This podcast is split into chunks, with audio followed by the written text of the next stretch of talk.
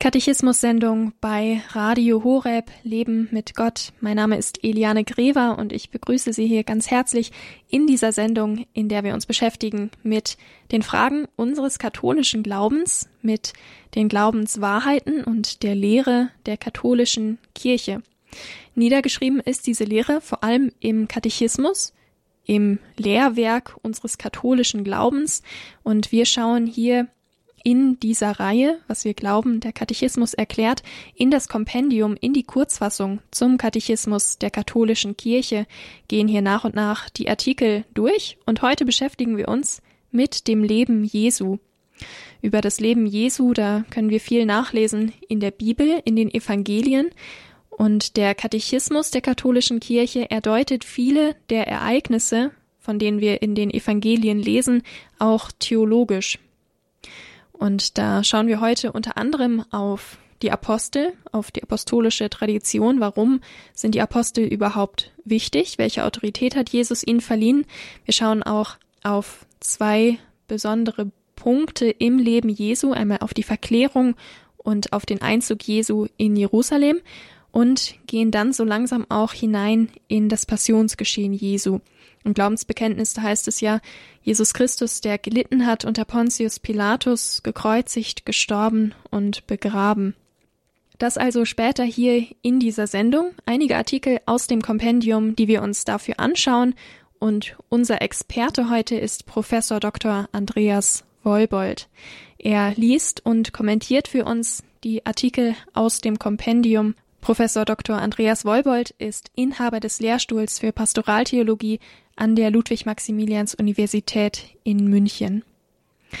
Wir beginnen jetzt mit dem Artikel 109. Da lautet die Frage, welche Autorität verleiht Jesus seinen Aposteln im Gottesreich? Dazu hören wir jetzt hier im Katechismus bei Radio Horeb Professor Dr. Andreas Wolbold. Welche Autorität verleiht Jesus seinen Aposteln im Gottesreich? Jesus erwählt die Zwölf, die zukünftigen Zeugen seiner Auferstehung. Er lässt sie an seiner Sendung und an seiner Autorität teilhaben, damit sie lehren, Sünden vergeben und die Kirche aufbauen und leiten. In diesem Kollegium empfängt Petrus die Schlüssel des Himmelreiches und steht an erster Stelle. Er hat die Sendung, den Glauben unversehrt zu bewahren und seine Brüder zu stärken. Die Kirche ist apostolisch. In vielen Kirchen findet sich an den Wänden etwas Besonderes, nämlich die zwölf Apostelleuchter. An Kirchweih werden sie entzündet und verbreiten einen schönen und geheimnisvollen Glanz von allen Seiten, von allen Wänden. Damit wird angedeutet, wahrhaftig, die Kirche ist auf das Fundament der Apostel gebaut, ohne apostolischen Grund gäbe es keine Kirche. Das hat Jesus bereits selbst so gewollt. Jesus hat viele Menschen, Männer und Frauen in seiner Jüngerschaft berufen, aber nur zwölf, die namentlich genannt sind, nur zwölf hat er zu seinen Aposteln im ganz besonderen Sinn ernannt. Zwölf, die heilige Zahl, jeder Jude dachte sofort an die zwölf Stämme Israels. Die zwölf Stämme Israels sind die Stammväter Israels. Aus ihren Familien ist das ganze Volk Israel zusammengesetzt, so dass jeder seine Zugehörigkeit zu einem dieser Stämme durch eine Genealogie, eine Ahnentafel nachweisen konnte. Doch diese neuen zwölf Stämme der Kirche, die zwölf Apostel, sie schaffen die Kirche und Nachkommenschaft nicht durch leibliche Nachkommenschaft. Nein, die Familie Jesu wächst nicht durch Zeugung, sondern durch das Hören auf das Wort. Durch die Verkündigung des Wortes werden sie zu Vätern des neuen Israels, zu Vätern der Kirche. Darum sind die Apostel so entscheidend, weil ihr Wort gilt, ihr Wort, das vom Heiligen Geist selbst inspiriert ist, ihr Wort schenkt Leben, ja zeugt Leben. Denn wenn Menschen im Glauben das Wort der Apostel annehmen, dann werden sie neu geboren, dann sind sie bereit, aus dem Bad der Taufe zu Kindern Gottes und zu Brüdern und Schwestern zu werden, in die Familie der Kirche, die Familie Gottes einzutreten. Die Apostel also sind unverzichtbar, weil durch sie das wahre Wort, das allein fruchtbar sein kann und kein nichtiges leeres Wort ist, das wahre Wort Jesu in der Kirche erhalten wird. Und darum haben die Apostel auch Nachfolger, wie gesagt, nicht durch leibliche Nachkommenschaft, sondern in besonderer Art und Weise Nachfolger, die Bischöfe. Die Bischöfe gehen auf die Handauflegung der Apostel zurück. Wir nennen das die apostolische Nachfolge, die apostolische Sukzession, eine Kette von Handauflegungen, auch wenn man es vielleicht historisch natürlich nicht mehr im Einzelnen nachweisen kann. Es geht also darum, auch heute haben wir Apostel unter uns. Es sind nicht mehr zwölf, sondern ich glaube zweieinhalbtausend Bischöfe haben wir derzeit in der katholischen Kirche. Doch sie alle sind Apostelnachfolger. Sie alle sind berufen, qualifiziert, Zeugen des Wortes Gottes zu sein. Dieses Wort rein zu bewahren, vor aller Verfälschung zu schützen und dazu beizutragen, dass dieses Wort gelegen oder ungelegen verkündet wird. Und noch ein letztes, so wie bei den zwölf Aposteln einer das Haupt war, der Sprecher, der Erste, nämlich Petrus, so ist es auch heute. Der Nachfolger des Petrus auf dem Petrusstuhl in der Petrusstadt Rom, da Petrus gekreuzigt wurde, da ist ein Bischof, der ist zugleich in gewisser Weise mehr als nur ein Bischof unter anderen. Er ist der Erste. Und wer mit ihm Gemeinschaft hat, der hat die Gewissheit, dass er in der wahren Lehre fahrt. Wer sich von ihm trennt, trennt sich letztlich vom wahren, vom lebensspendenden Wort Jesu selbst.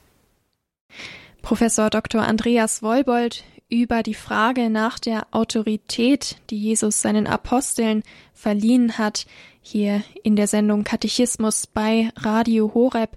Wir schauen hier auf Artikel im Kompendium in der Kurzfassung zum Katechismus der katholischen Kirche und da geht es heute ganz konkret um einige Punkte des Lebens Jesu.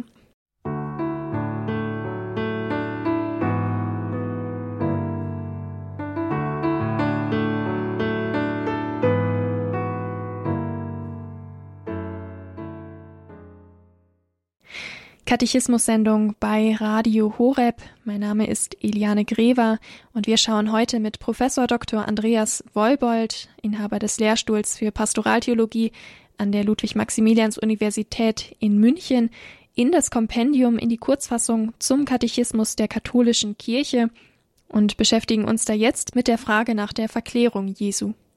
Welche Bedeutung hat die Verklärung?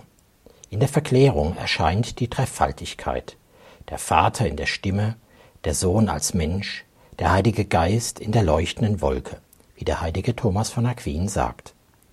Indem Jesus mit Mose und Elia über sein Ende spricht, zeigt er, dass seine Herrlichkeit den Weg über das Kreuz nimmt. Die Verklärung gewährt eine Vorahnung der Auferstehung und der Wiederkunft Christi in Herrlichkeit, der unseren armseligen Leib verwandeln wird in die Gestalt seines verherrlichten Leibes die Verklärung. Ein Mikroskop ist etwas Großartiges. Das macht Unsichtbares sichtbar, das macht Kleines ganz groß. Ein Wassertropfen nur, unter dem Mikroskop wimmelt es von mikroskopischem Leben. Oder ein Blütenblatt mit dem bloßen Auge nur vielleicht gelb, aber unter dem Mikroskop erkennt man filigrane Strukturen ungeahnter Schönheit. Die Verklärung Jesu ist gewissermaßen ebenfalls ein Mikroskop. Ein Mikroskop, das aber nun nicht das Kleine groß macht, sondern gewisserweise wie im Paradox das Große klein macht. Das Große an Jesus, das ist seine Gottheit. Unendlich groß und erhaben, unfassbar, den Sinnen des Menschen nicht zugänglich. Aber diese Gottheit Jesu, sie erscheint jetzt in seiner Menschheit. Oder noch besser gesagt, sie gibt dieser Menschheit einen Schein, einen Glanz, eine Herrlichkeit, wie es unter gewöhnlichen Menschen unmöglich wäre.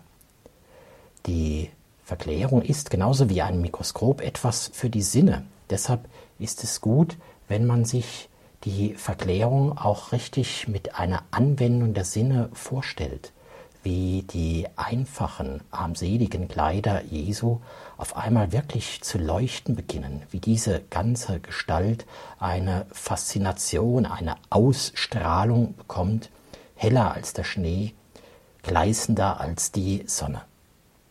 Und warum? Nun, weil es entscheidend ist, dass wir begreifen, dieser Jesus ist nicht nur ein Mensch. Ein Mensch, ja, das mag ein besonderer Mensch sein, ein interessanter Mensch. Man hört ihm zu eine Zeit lang und dann wendet man sich anderen interessanten Menschen zu. Oder ein Mensch, der hat etwas zu sagen. Aber andere haben doch auch etwas zu sagen und irgendwie macht man sich einen Mix aus allen Wahrheiten. Aber das Mikroskop der Verklärung zeigt uns, dieser Jesus ist Mensch, gewiss, aber er ist unendlich viel mehr als ein Mensch. Er ist der Sohn Gottes, er hat eine göttliche und eine menschliche Natur. Und genauso wie dieses Aufstrahlen, dieses Erscheinen ganz einzigartig, überwältigend, ja geradezu furchteinflößend ist, so ist es auch mit der Gestalt Jesu. Wir können heute mit der Verklärung begreifen, Jesus ist einzigartig. Sein Wort, das ist wahrhaftig die Stimme des himmlischen Vaters. Seine Heiligkeit, das ist tatsächlich die Heiligkeit des Heiligen Geistes. Und sein Tun, das ist wahrhaftig die Erlösung durch den dreifaltigen Gott. Alles ist in ihm gegeben, alles ist in ihm vollendet. Die Verklärung hilft uns in Zeiten der Passion und des Kreuzes, so wie Jesus seine Jünger durch die Verklärung stärken wollte, dass sie in der Passion treu bleiben könnten, so auch uns. Wer einmal eine Ahnung davon bekommen hat, Jesus ist der Sohn Gottes, er ist wunderbar, er ist einzigartig, dann weiß er gerade auch in der Stunde der Not, dieser Herr, der auf dem Berg Tabor so herrlich erschien, der trägt jetzt ganz geduldig, ganz leise, ganz treu mein Kreuz mit. Und dieser Kreuzweg, der wird mich selber auf den Berg der Verklärung in der Ewigkeit führen.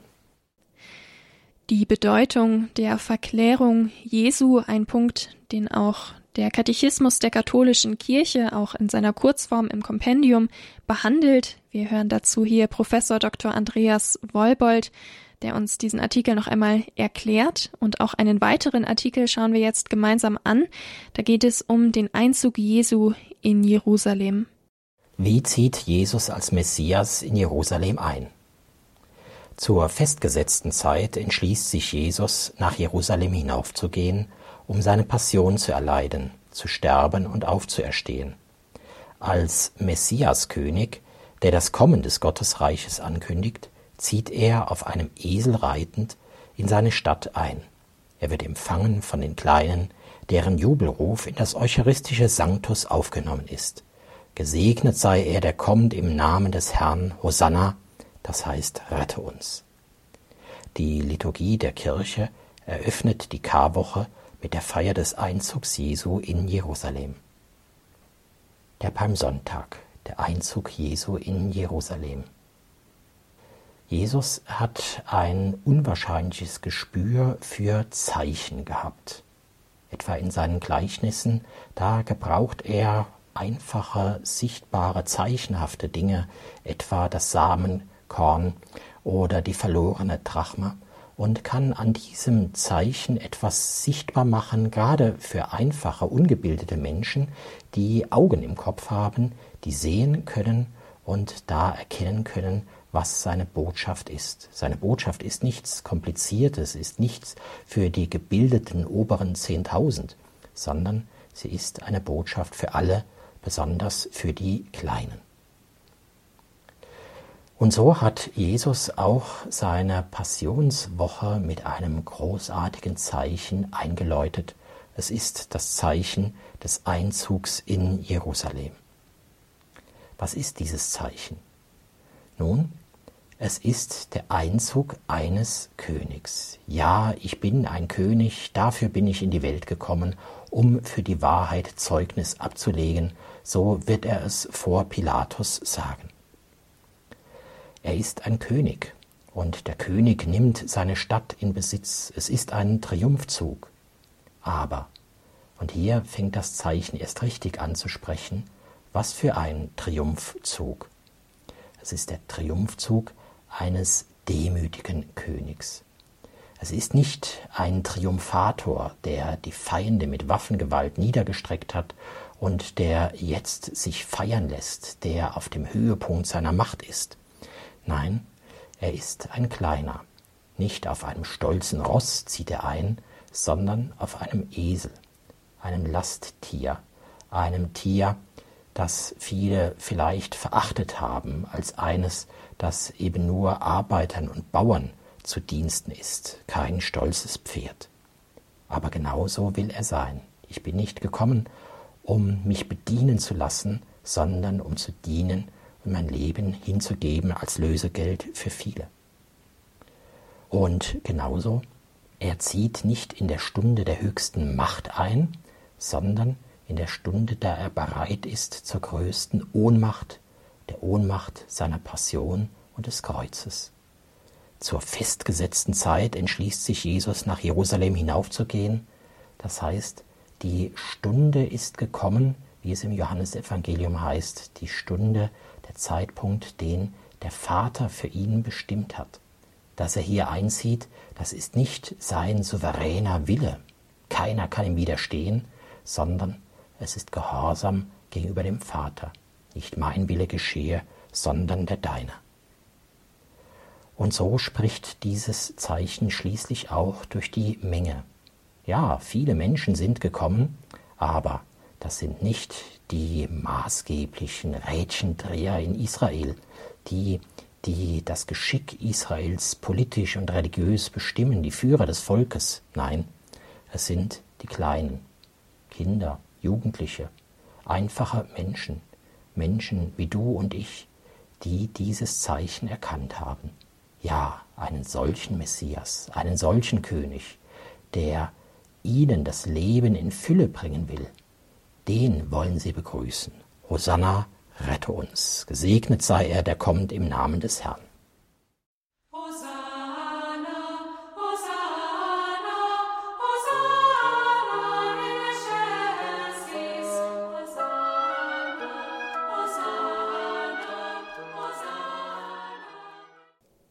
Katechismus-Sendung bei Radio Horeb Leben mit Gott. Mein Name ist Eliane Grever und wir schauen hier mit Professor Dr. Andreas Wolbold in das Kompendium in die Kurzfassung zum Katechismus der katholischen Kirche und steigen da jetzt mit der Nummer 112, dem Artikel, der unter dieser Nummer zu finden ist, zur Bedeutung des Passia-Mysteriums Jesu, ein in dieses große Mysterium des Leidens, der Kreuzigung, des Todes Jesu Christi, ein Punkt im Glaubensbekenntnis Jesus Christus gelitten unter Pontius Pilatus, gekreuzigt, gestorben und begraben, ein Punkt, der im Katechismus der katholischen Kirche behandelt wird und die erste Frage zu dieser großen Thematik, die fragt nach der Bedeutung des Passia-Mysteriums Jesu.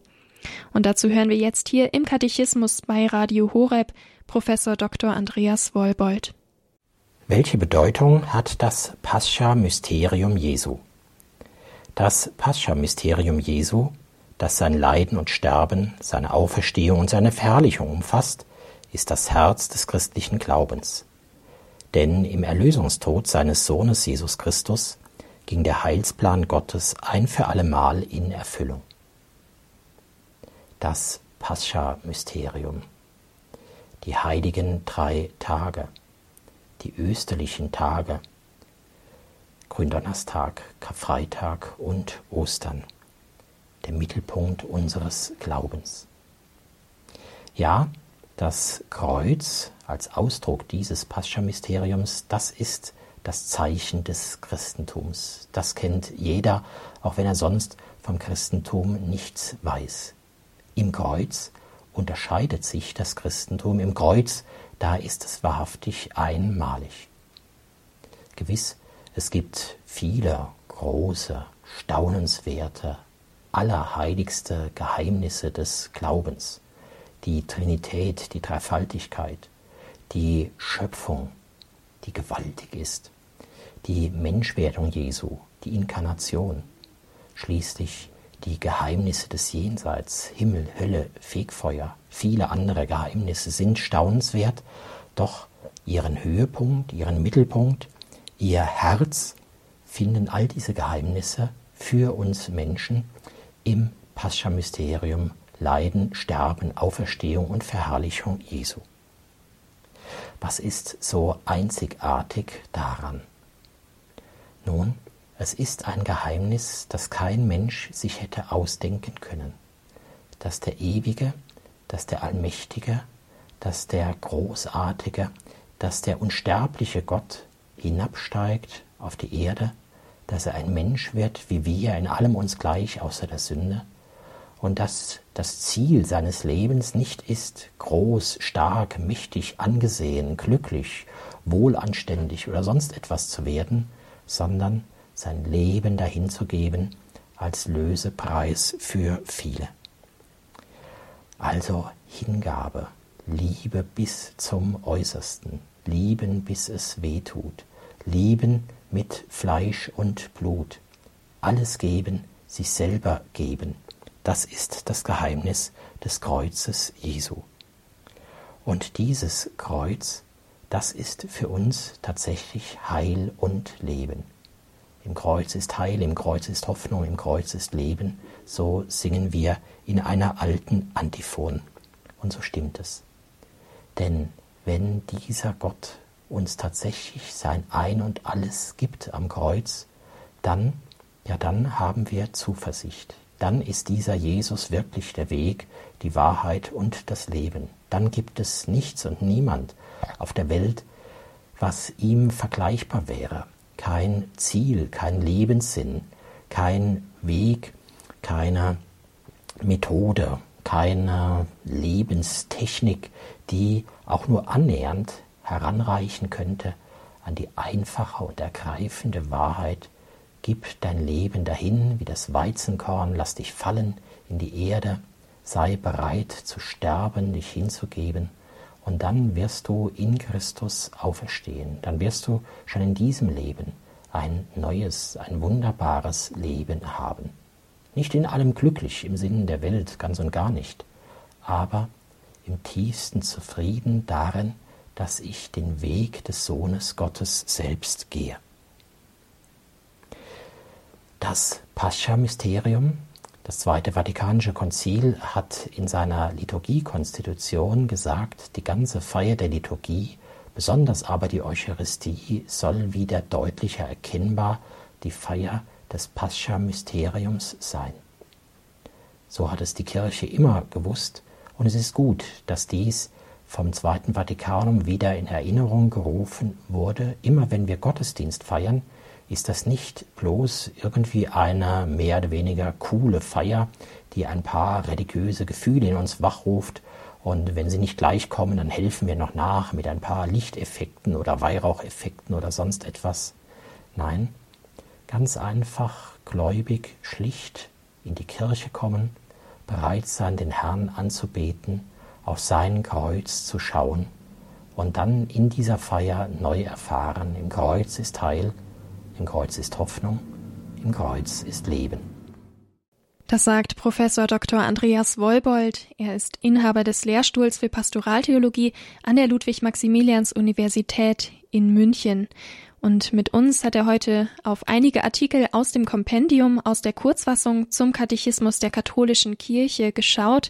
Da ging es heute um einige Punkte im Leben Jesu, Situationen, von denen die Evangelien berichten und die der Katechismus der katholischen Kirche theologisch deutet und erklärt, auch deren Bedeutung, deren Wichtigkeit für die katholische Glaubenslehre noch einmal unterstreicht und hervorhebt.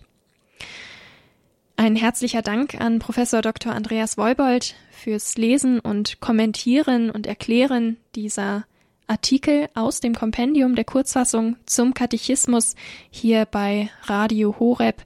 Und ein herzlicher Dank geht auch an die katholische Wochenzeitung Die Tagespost für die Zusammenarbeit zu dieser Reihe hier zum Kompendium der Kurzfassung des Katechismus. Die heutige Sendung ist Teil einer Reihe, was wir glauben, der Katechismus erklärt. Und da schauen wir am nächsten Donnerstag weiter im Kompendium, wo es dann weiter um das Leiden Jesu, um das Mysterium des Leidens, der Kreuzigung, des Todes, auch der Anklage Jesu geht. Dazu sind wir dann verbunden mit Weihbischof Dr. Dominikus Schwaderlapp aus dem Erzbistum Köln. Bis dahin können Sie gerne die heutige oder auch vorherige Sendungen in dieser Reihe noch einmal nachhören in unserer Radio Horeb App oder auf unserer Homepage www.horeb.org, dort dann in der Mediathek im Podcastbereich unter der Rubrik Katechismus. Mein Name ist Eliane Greva und ich wünsche Ihnen alles Gute und weiterhin viel Freude mit unserem weiteren Programm hier bei Radio Horeb Leben mit Gott.